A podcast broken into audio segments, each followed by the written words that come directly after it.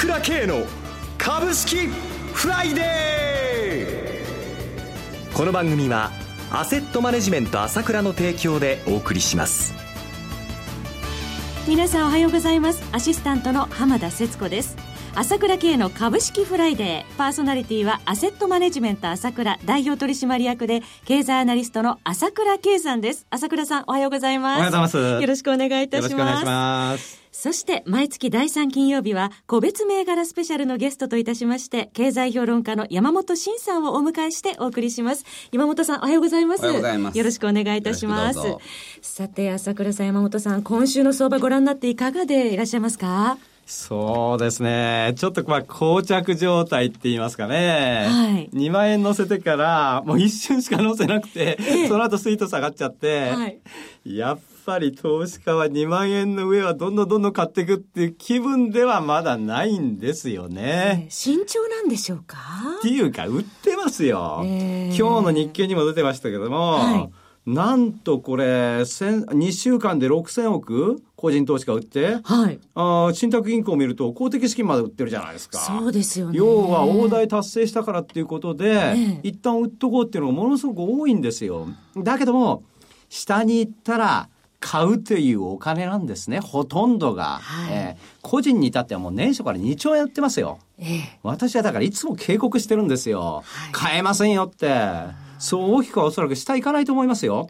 はい今もう毎日の相場もそうなんだけど、上は買いたくないんだと。ええだけど、下に行くと、こちょこちょこちょこちょって買いが入るので、あまり下げないわけよ。強いですよね下もそうです。突発的な何かが起これば、瞬間的に下がる可能性はないことはないけども、私は日柄だけ調整すれば、今度2万円乗せた時に買っていいっていうその日柄作れば、一気にポーンっていっちゃうと思いますよ。今の日本の個人投資家、こうやって、まあ公的公的資金も含めてですけども、とにかく節目だから売っとこう売っとこうって売りすぎてしまうっていうのは危ないと思いますよ。はい、はい日柄が完了したらちょっと勢いづく可能性もっていうあるということか細かいところを見るなって言うんですよ。はい相場は大きいっていうのは、それは公的資金だろうが個人投資家だろうが、大まかには持ってるところでしょ、どんどんどんどん上に行くんだって。だから細かく2万円でね、1万9000円だとかね、5%だ3%、そんな小さいものを見るなって。大きいんだから相場を。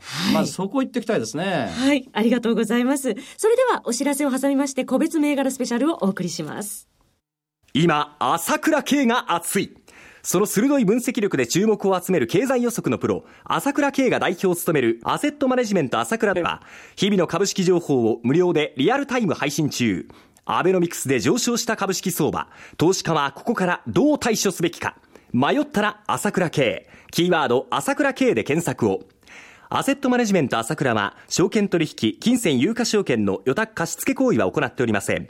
また、情報提供する金融商品のお取引では、相場変動などにより損失を生じる恐れがあります。取引説明書、契約締結前交付書面などを十分にお読みいただき、ご理解の上お取引ください。金融商品仲介業者登録、関東財務局長、金中第605号。朝倉慶の株式フライデー。今日はゲストに経済評論家の山本伸さんをお迎えしています。それでは山本さん、注目している銘柄、テーマを教えていただきたいと思いますが。はい、まずテーマなんですけど、はいやっぱりですね実は今日まあ日本時間では、えー朝の4時ぐらいですかね、はいあのアメリカ議会に TPA 法案っていうのが提出されたんですねついに。あの、貿易促進権限法案というものですね。でね大統領に議会が通商交渉の権限を一任しますっていうやつで、はいこれが成立しないと TPP 交渉が妥結しないと言われてるんですね。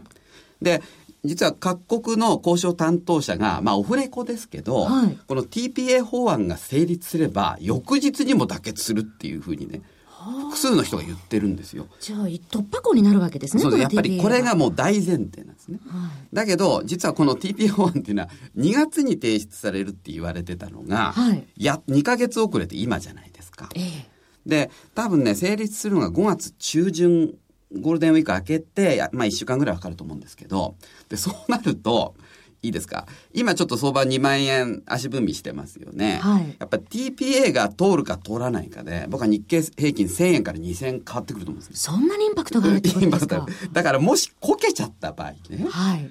僕は下手すると1万8000円前半、下手すれば割れる可能性もあるなと思思います。ただし、通れば、1000円、2000円上がってもおかしくないと。はいだからこれ今2万円どころかええ2万1000円、下手すら2万2000円近づいてもおかしくないとやっぱりそれだけ相場のインパクトあるということは、やはりそのアベノミクスがこれまでここに力を入れてきたということもあるそういうことですね。か。で、とにかくその、アベノミクスっていうのは成長戦略がなかなか前に進まないと、はい。その批判をずっと受けてきましたけど、実はアベノミクスの成長戦略っていうのは、あくまでももうこれ、外圧依存なんですよ。だからその農協改革がここに来てまとまったのをね、要するに TPP が近く妥結するから、それを原動力にしてまとめたわけですよね。はいそれからいわゆる岩盤規制の緩和にしてもね、まあ、雇用だとか医療だとか、まあ、農業はもう今少しずつ変わってきてますけど、これもやっぱり TPP が妥結しないことには、どうしても前に進まないと。なので、これが成立するかどうかを、いわゆる大口の投資家、特にやっぱり外国人も国内の機関投資家も、固唾を飲んで見ているという、そういう感じでしょうね。はい。なので、でしかもその、まあ来週から3月決算企業の決算発表が本格化してきますんで、はいちょっとね、その5月中旬に TPA がまとまるかどうかは決まりますんで、ええ今はやっぱり買い上は買いたくないなと。だから2万円の足踏みっていうのは相当続きそうなイメージを僕は持ってますけどね。はい。TPA、TPP にらんで、決算にらんでということですね。そうですねはい。で、で、すでにその、実はね、TPP 関連株ですね。まあ、TPA っていうのがまず TPP だけで必要なんですけど、やっぱり TPA がもうちょっと議会に提出されそうだっていう報道が先週あたりからあったわけですね。はいで、それに、まあ、触発されて、TPP 関連株の一角が急に買われ出しましてね。はい昨日も TPP 関連新値更新した銘柄結構出てるんですね。具体的にはどのような銘柄でしょうか？えーとね、まあちょっと後半にはい個別銘柄のことは言いますけど、はい例えば、えー TPP で今揉めてる案件で著作権っていうのがあるんですね。はい。で、著作権は、まあ日米はほぼ合意してるんですけど、他のいわゆる途上国が抵抗してると。いわゆる著作権を延長しましょうと。それから、えー薬、新薬の特許の期限をね、少し延長しましょう。これに対して非常にその途上国抵抗してましたけど、はいまあ TPA が通れば、やっぱりそれも妥結できそうな雰囲気ですね。そうですね。流れが変わるかどうか、えー CM の後、注目銘柄について詳しく伺います。株式投資に答えがある。株高だからといって必ず設けられる保証はない。だからこそプロの情報が欲しい。そんな時に朝倉慶。経済予測のプロ朝倉慶の情報はアセットマネジメント朝倉のウェブサイトで日々無料でリアルタイム配信中。迷ったら朝倉慶。キーワード朝倉慶で検索を。アセットマネジメント朝倉は、証券取引、金銭有価証券の予託貸付行為は行っておりません。また、情報提供する金融商品のお取引では、相場変動などにより損失を生じる恐れがあります。取引説明書、契約締結前交付書面などを十分にお読みいただき、ご理解の上、お取引ください。金融商品仲介業者登録、関東財務局長、金中第605号。えーそれではここからは TTP 関連ということで注目している銘柄を山本さんに伺います。はい、まずその著作権関連で注目したいのが、映画と、まあ、テレビ局この2つのセクターで、はいまあ、個別銘柄ではまず東宝ですね。コード番号9602ですね。はい、でこの東宝に関しては、えー、一昨日決算発表があって、はい。えーかなり変わりま変われましたけど、ええ。あのーまあ東宝といえば、まあ映画だけじゃなくて実はねまあ著作権の方もあるんですけどこれ映画館とかはい劇場とか、はい土地の含み益も相当大きいんですね。あの、今日開業の東宝シネマズ新宿も結構注目されてますよね。体感型って言ってね。はいはい。あの、歌舞伎町のね。はいで、まあ、これはちょっと親子上場にも関連するんですけど、ええ東宝っていうのは阪急グループですよね。はいで、東宝は実はね、えーちょうどリーマンショックがあった2008年に、はいその、コマ劇場を持ってたコマスタジアムをね、時価の4.8倍で、えー TOB するって発表したんですよ。かなりの、そう、1500円台の株を7400円、お7400円で買うと。はい。とんでもない、なんていうんですかね、プレミアムをつけちゃったんですね。ええで、実はその、まあ、それが過去最高のプレミアム、TOB で最高のプレミアムだったんですが、はい3年前にも、えー、富士メディア、まあ、これ今日また注目銘柄上げたいんですけど、はい。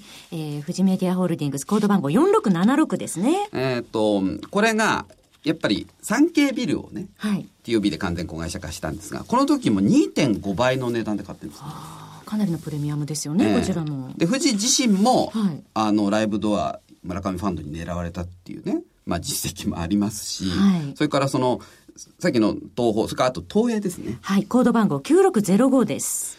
これはで、東映もやっぱり、まあ著作権もいっぱい持ってますし、はい映画館も土地の含み益もあると。それから、やっぱり直近でやっぱり高値更新してるんですね。そうですね、はい一昨日更新してますね。東宝、東映、それから富士。そうフジテレビも、まあ、フジテレビは3月なんですけど、はいえ昨日は、えー日テレ、朝日放送、テレビ朝日が新値なんですよ。あーかなり放送関連株が。うん、だやはりそうですね、あ、あとテレビ朝日も注目とはいテレビ朝日9406です。あ、09。はい、9409です。はいで、まあ、これ全般に言えるんですけど、著作権は、今日本では50年なんですが、アメリカでは70年ということで、おそらく TPP でアメリカ側は70年を主張してますからね。そうするとやはり先ほどの新興国にとってもええ20年長くなったらそれだけ払わなきゃいけないってことそうですね。まあ、それだけ、要するに払わなきゃいけないっていうのは、こっちの企業にとっては美味しいっていうことです。ええそうですよね。はい持ってる方は美味しいってはいでちょっと時間がないので次行きますけど、えーこの著作権以外で TPP 注目したいのは、まず、リクルートから。はい、6098です。まあ、これ人材関連の最大手で、これも直近で高値更新してるんですね。はい。えーそれから、双日。はい、コード番号2768です。まあ、総合商社っていうと、やっぱり原油の値下がりが気になるところですが、はい双日は資源権益ほとんど持ってないですから、はい。でしかも配当利回りもいい、PR も低いということで面白いと思いますね。はい。から続いて、セブンアイ。コード番号3382です。で、セブンに関しては、まあこれあの、TPP が妥結して、えー条約が成立すると、まあ、えー安い輸入品とかがいっぱい売れるようになるっていうのもあるんですが、はい。セブンは、アメリカのセブンイレブンの本家も買収して、えー完全子会社化してるんですが、ここが今ですね、セブン銀行を抜いて2番目の稼ぎ頭に浮上してきたんです。へえ。ええ。で、このセブンイレブン、アメリカのセブンイレブンに日本のセブンイレブンのノウハウを入れて、はい。まあ ATM を置いたりコーヒー売ったりですね、これから相当拡大していける余地がありますから、はい。まあ、変な話ですけど、アメリカのが TPP で恩恵を受けるメリットをセブンが受けるという。これちょっと面白い銘柄かと思いますね。そうですね。拡大期待もありますね。ありがとうございました。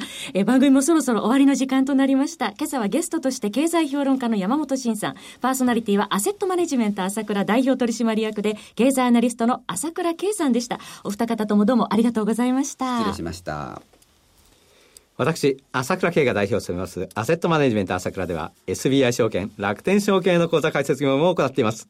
私どものホームページから両証券会社の口座を作っていただきますと、週2回、無料で、銘柄情報をお届けするサービスがありますので、ぜひご利用ください。それでは今日は週末金曜日、頑張っていきましょうこの番組はアセットマネジメント朝倉の提供でお送りしました最終的な投資判断は皆様ご自身でなさってください